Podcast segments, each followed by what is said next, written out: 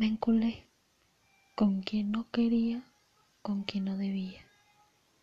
Cuando me di cuenta ya era tarde, muy, muy tarde.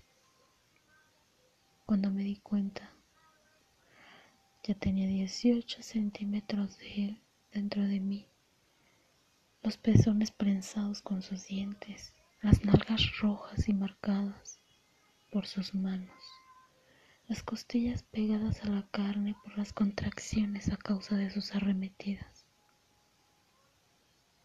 los ojos en blanco y un flujo espeso destilando de entre mi pierna. Me enculé. Sí, me enculé de la peor manera.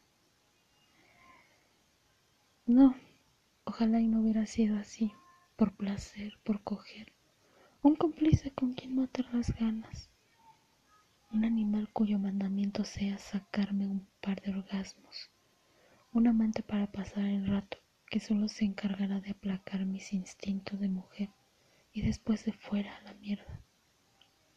Y que regresará mañana, pasado mañana, dentro de unos meses, dentro de algunos años, o nunca. Pero no fue así.